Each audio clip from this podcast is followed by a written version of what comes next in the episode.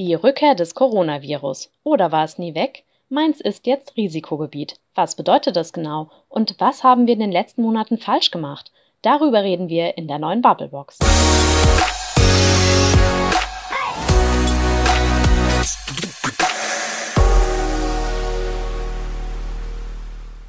Frederik.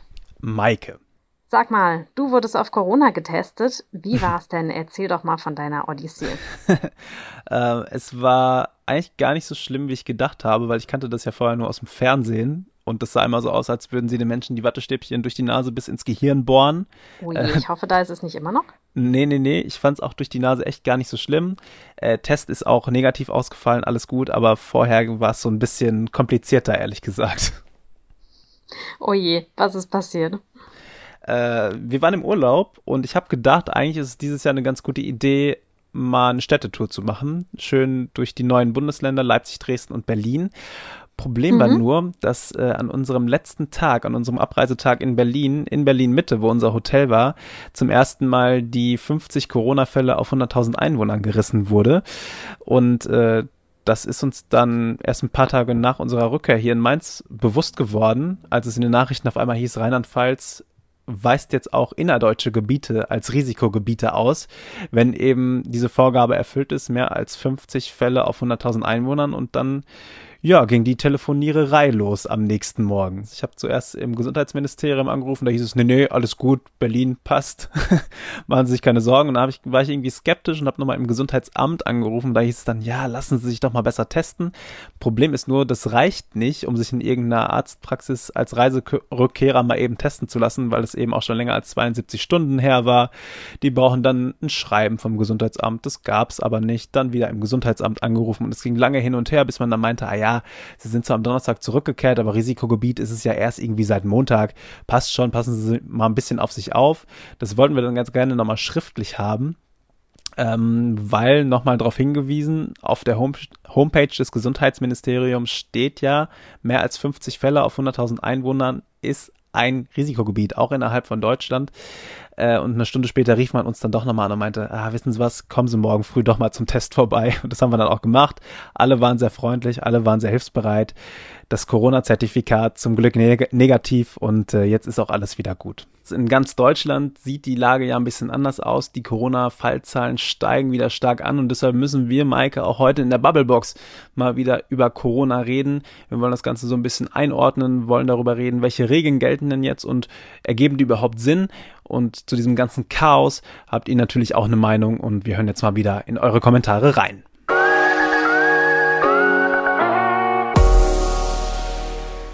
Die können beschließen, was sie wollen. Ich werde meine Familie treffen, obwohl wir drei Hausstände sind. Punkt. Ich frage mich, wieso es immer noch Menschen gibt, die die Gefahr nicht sehen. Ich begreife nicht, was dieses Leugnen bezweckt. Frau Dr. Merkel, schützen Sie die Bevölkerung. Deshalb Lockdown sofort. Wir hatten die Lage im Sommer so gut im Griff und jetzt sind wir wieder so weit wie im April. Mit dem kleinen Unterschied, dass nun viele kalte Monate bevorstehen und nicht die Aussicht auf den Sommer.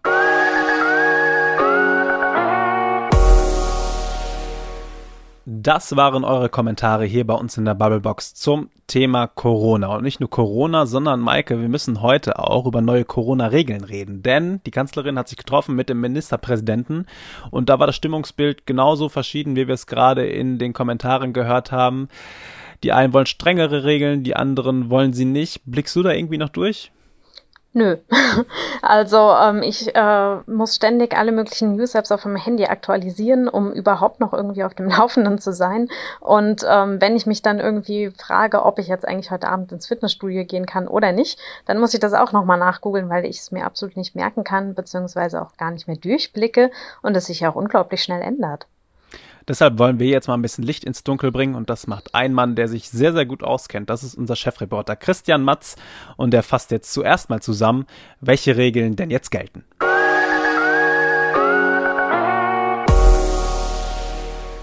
Also was positiv ist, dass zumindest mal einheitliche äh, Regeln ähm, festgelegt wurden. Man richtet sich sehr stark an diesem, ähm, diesen äh, Werten aus, diesen Inzidenzwerten. 35 Neuinfektionen pro 100.000 Einwohner in den letzten sieben Tagen und 50 Neuinfektionen pro 100.000 Einwohnern in den letzten äh, sieben Tagen. Das sind äh, die sogenannten Hotspots. Risikogebiete, wie auch immer man sie nennt. Und daran richtet man jetzt sehr viel aus. Das verschärft man auch. Äh, ab 35 soll die Maskenpflicht erweitert werden ähm, in Gebieten, die besonders beliebt sind. Öffentliche Plätze, das muss wohl vor Ort jeweils regional entschieden werden.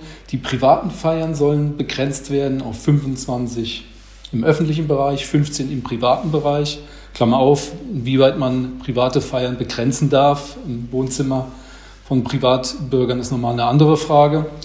Ähm, ab 50 dann äh, sollen die Kontaktbeschränkungen nochmal verschärft werden. Dann sind nur noch 10 Teilnehmer in der Öffentlichkeit zugelassen. Es soll eine Sperrstunde geben ab 23 Uhr und Veranstaltungen äh, werden auf bis zu 100 Personen begrenzt. Das sind äh, Maßnahmen, die man vielleicht in Mainz auch schon kennt aus der aktuellen Lage. Dort ist man ja Hotspot und so weiter.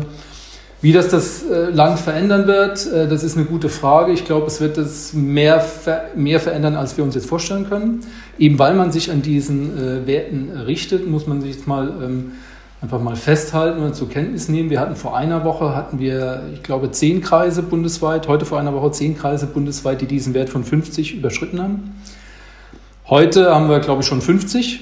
Ja, äh, wie viele äh, Kreise den Wert von 35 überschreiten, habe ich nicht vor Augen. Das werden auch sehr viele sein.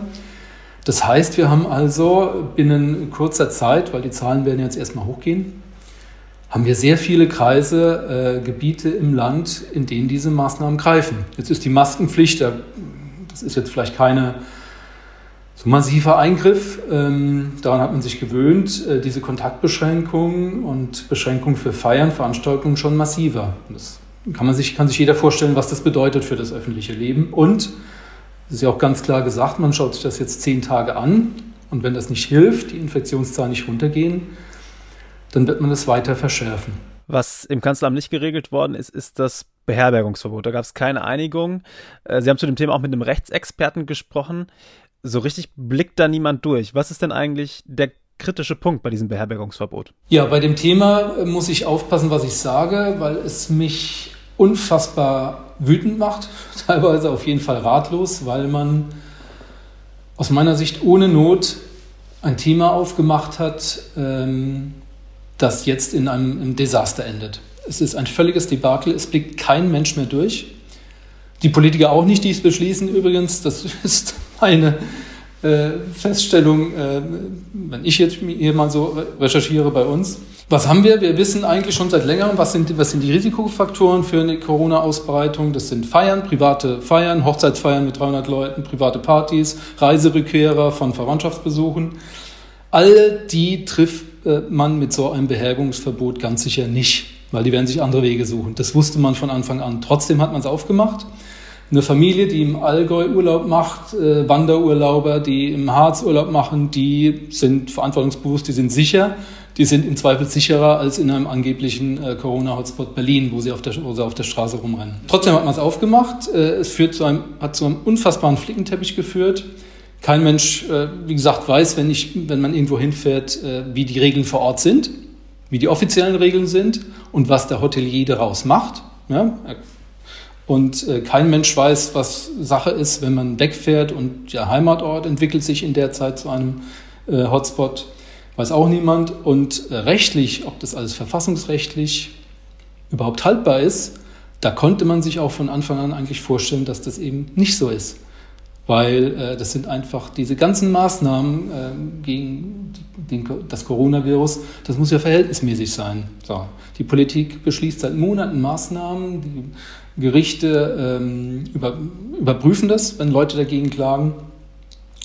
Und bei den Beherbergungsverboten hätte man sich denken können, dass das keinen Bestand hat. Und jetzt gerade, ich glaube, vor einer Stunde äh, hat ja auch Baden-Württemberg das Beherbergungsverbot gekippt. Übrigens äh, hatte ähm, Herr Professor Hufen, mit dem ich das Interview geführt hatte, der Schlusssatz war erhofft, dass Leute dagegen klagen, damit Gerichte das zurechtrücken, was die Politik verbockt hat. Verbockt hat er nicht gesagt, das ist, sind meine Worte, aber das kann man, glaube ich, so äh, festhalten. Parallel zu den Beratungen in Berlin hat in Frankreich Präsident Macron eine nächtliche Ausgangssperre verhängt. Wir leben hier im Föderalismus. Wie ist Ihre Einschätzung? Ist der in so einer Pandemie nicht manchmal auch kontraproduktiv, wenn wir schon über Flickenteppiche sprechen? Ganz klares Jein. Also Zentralismus kann auch äh, sehr negative Folgen haben. Äh, Spanien habe ich mich ein bisschen mit beschäftigt. Da musste man halt in, auf den Kanaren am Strand eine Maske tragen, äh, weil die Lage in der Hauptstadt Madrid so furchtbar war, wie sie war. Ähm, also das Zentralismus kann da auch nicht immer die Lösung sein. Es macht schon Sinn, ähm, dass da regional unterschiedliche Maßnahmen getroffen werden, unterschiedliche Lösungen gefunden werden. Wichtig ist halt, dass das gemeinsame Ziel, die gemeinsame Richtung, ähm, dass die klar ist. Die ist bei den Beherbergungsverboten überhaupt nicht klar. Völliges Chaos. Wo sie jetzt klar ist, seit gestern Abend, ist bei diesem Thema Kontaktbeschränkungen, ähm, Ausrichten auf diesen Werte 35, 50, Maskenpflicht. Ähm, das ist dann das gemeinsame Ziel. Das muss dann regional nochmal unterschiedlich äh, vermutlich ausgestaltet werden. Von daher Föderalismus hemmt an der einen oder anderen Stelle. Vor allem ist er in der öffentlichen Diskussion, erweckt man den Einschein, dass man völliges Chaos hat. Aber unterm Strich halt ist natürlich für die bessere Lösung. Auch in, einer, auch in Pandemiezeiten. Zum Schluss der Blick aufs große Ganze. Können wir mit den Regeln, die jetzt gelten, einen zweiten Lockdown verhindern? Wenn nicht, welche Folgen hätte der? Oder müssen wir uns vielleicht jetzt schon äh, darauf einstellen, dass viele Unternehmen und Menschen im kommenden Jahr in Schwierigkeiten und Nöte geraten werden? Also ich glaube nicht, dass man Schulen und Geschäfte nochmal so schließt, wie das im Frühjahr der Fall war. Das hat ja auch der Gesundheitsminister gesagt, mit dem Wissen von heute hätte man das nicht gemacht. Aber die Frage ist halt, was darüber hinaus noch stattfindet. Also wir hatten ja über die Kontaktbeschränkungen gesprochen. Man kann, man kann sich wirklich vorstellen, was das bedeutet für Feiern, für Veranstaltungen, für Weihnachtsmärkte, äh, für Fasnacht, äh, für Sportveranstaltungen, für Zuschauer bei Sportveranstaltungen. Also da wird sehr viel nicht stattfinden können. Ja, wie gesagt, wir haben jetzt Mitte Oktober. Äh, die Grippesaison, die übliche Grippesaison beginnt erst. Es wird verschärft werden. Das heißt, man muss sich überlegen, was bedeutet das für die betroffenen Branchen, Hotels, Gastronomie, Veranstaltungen etc. etc. und was macht das mit den, ähm, mit den Leuten, mit den Menschen. Ja? Jeder ist genervt, jeder hat schon Quarantänefälle, äh, in, entweder persönlich oder in der Familie und ähm, von daher will man, tut man alles, um einen Lockdown ähm, zu verhindern. Andererseits leitet man meiner Meinung nach mit so, mit so Maßnahmen wie gestern natürlich so eine Art Lockdown, quasi Lockdown ein. Aber, aber das, das, will ich jetzt auch ganz, ganz ausdrücklich sagen, äh, ich habe jetzt gut reden, wir beide haben hier gut reden. Entscheiden müsste es ja alles die Politiker. Äh, und die ähm, müssen dafür dann auch den Kopf hinhalten. Und die sehen halt, dass sich die Lage dramatisch zuspitzt. Und die müssen reagieren. Und äh, dann gehen die auf Nummer sicher. Und auch das erinnert an das Frühjahr.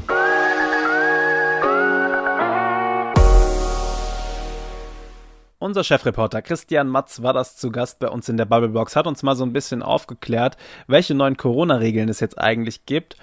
Und Maike, er hat gesagt, eigentlich ist fast alles wieder so ein bisschen wie im Frühjahr. Ich meine, wenn ich jetzt aus dem Fenster gucke, ist es nicht wirklich wie im Frühjahr. Und ich war diese Woche auch noch in der Kneipe. Die hatte im Frühjahr auch nicht auf. Aber um 11 Uhr gab es den Gong und es war Sperrstunde. Wie konnte das denn eigentlich passieren, dass es jetzt wieder Sperrstunden gibt? Ja, das ist irgendwie echt schade, weil ähm, ja, man hatte sich schon drüber gefreut. Corona ist so gut wie vorbei, die Infektionszahlen sinken. Corona ist besiegt. Genau, ja, so haben schon erste Schlagzeilen gelautet, so ungefähr. Und ähm, es hat sich auch wirklich so angefühlt. Und jetzt ist es plötzlich wieder so wie auf Anfang oder fast wie auf Anfang. Die Infektionszahlen ziehen stramm an und damit auch die Maßnahmen.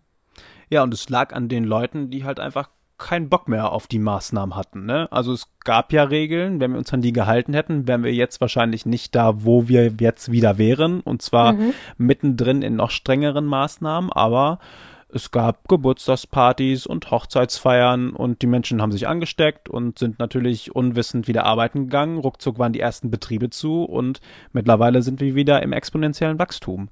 Also sind wir ja irgendwie auch selbst schuld, weil wir mit dem Arsch nicht zu Hause bleiben konnten. Ja, so kann man es natürlich ausdrücken. Ähm, ich würde da auch nicht mal gleich böse Absicht praktisch so hinterstellen, sondern ähm, ja, darunter steckt wohl auch einfach das berühmte Präventionsparadoxon, dass eben die Infektionszahlen gesunken sind und man sich dachte, ach ja, dann brauchen wir die Maßnahmen ja nicht mehr. Ähm, das ist natürlich Quatsch, denn die Infektionszahlen sinken natürlich wegen, äh, weil wir die Maßnahmen einhalten, zumindest größtenteils und dadurch, dass man sie eben ja immer weiter gelockert hat, die einzelnen Leute eben dachten, okay, jetzt kann ich wieder ähm, machen, was zu meinem Alltag gehört und sich eben darüber gefreut haben. Ähm, ja, deshalb steigen jetzt wohl wieder die Infektionszahlen. Aber auch wenn du mir jetzt gerade so einen super psychologischen Begriff entgegenpfeffert hast, kann ich die Menschen ja, ehrlich gesagt. Gut, ne? Ja, das klingt super und erschlägt mich auch. Aber ich kann es nicht so ganz nachvollziehen. Die Menschen können doch nicht so blöd sein, dass sie nicht wissen, dass wir nach wie vor in einer Pandemie leben. Also ich war im Sommer auch auf einem Geburtstag eingeladen. Ich war da, aber ich war irgendwie auch mit ein bisschen Bauchschmerzen da. Und als dann der Alkohol ein bisschen mehr floss und da die ersten Partyspiele gespielt worden sind, habe ich eher mal ein bisschen Abstand gehalten. Ich meine, klar, ist menschlich, dass man da irgendwie Bock hat zu feiern und das Alkohol das Übrige tut, aber so doof mhm. kann man doch nicht sein. Anderes Beispiel, jetzt im Urlaub, wir waren ja auch in Dresden, ähm, da war ich erstmal ganz schockiert, dass man nirgendwo seine Kontaktdaten in irgendeiner Kneipe hinterlassen musste.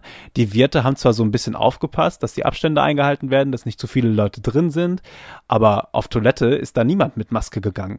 Also wenn jetzt nur noch die Wirte alles kontrollieren und sonst niemand mehr auf irgendwas achtet, ja, dann wundert es mich nicht mehr, dass wir immer mehr Fälle haben. Aber andererseits, pff, wer will das denn überhaupt kontrollieren, wenn ich hier zu Hause eine Party schmeiße? Ja, eben. Menschlich ist nicht unbedingt immer gleich vernünftig, weil ähm, natürlich, wenn die Leute ein paar Wochen wirklich zu Hause geblieben wären, dann könnten sie ja viel schneller wieder auf Partys gehen, ähm, weil dann halt wirklich langfristig die Infektionszahlen sinken würden. Das hat eben leider nicht geklappt. Du sprichst Kontrollen an. Ähm, ja, ist gut und richtig. Ich glaube, viele denken sich jetzt, ja, wieso? Wieso hat denn keiner die Maßnahmen kontrolliert? Dann hätten sie die Leute doch auch eingehalten. Tja, aber man kann eben nicht alles kontrollieren, weil ähm, ja, vielleicht kann man noch die Kontaktverfolgung jetzt kontrollieren, das wird ja jetzt eben auch begonnen. Aber was jeder ähm, bei sich zu Hause in seinen vier Wänden macht, ist nämlich einfach nicht kontrollierbar. Es kann das Ordnungsamt ja nicht überall klingeln oder zum Wohnzimmerfenster reingucken, das ist ja schließlich auch gar nicht erlaubt.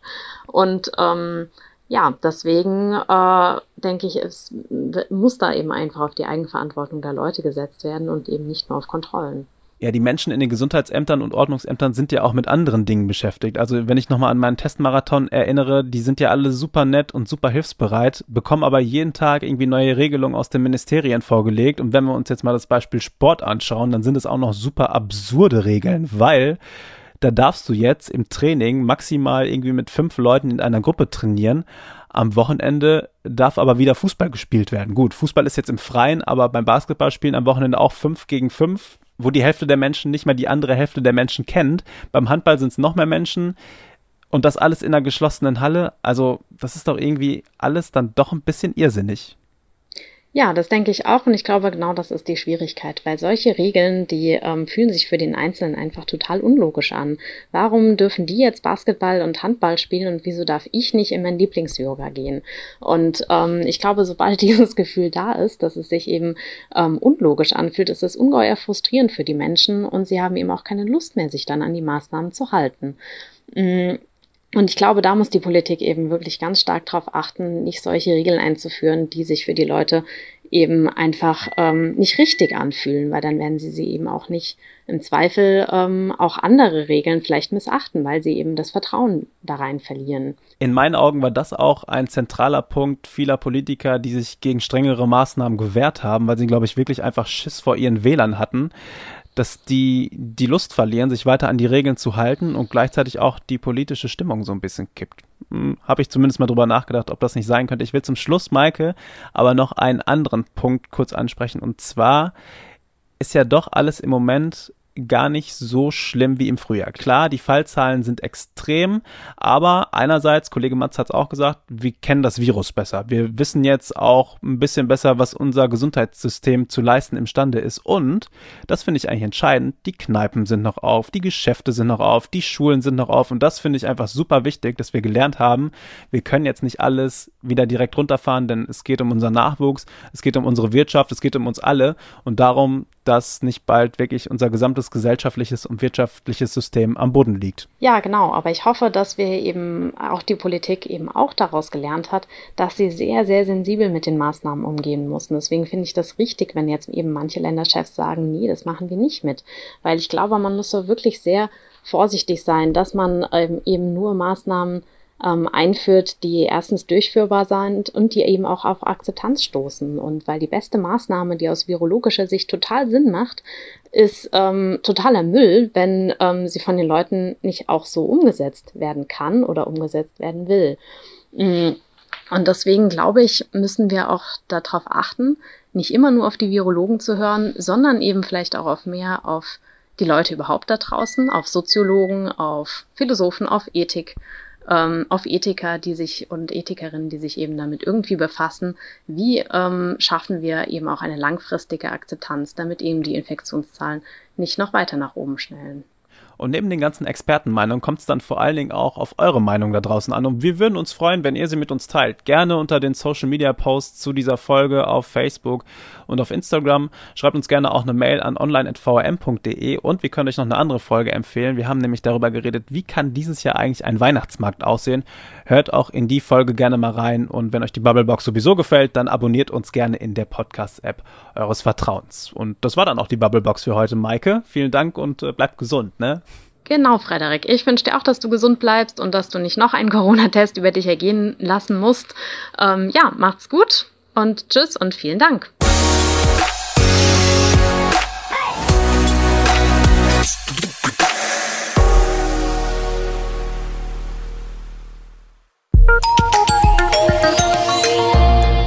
Angebot der VRM.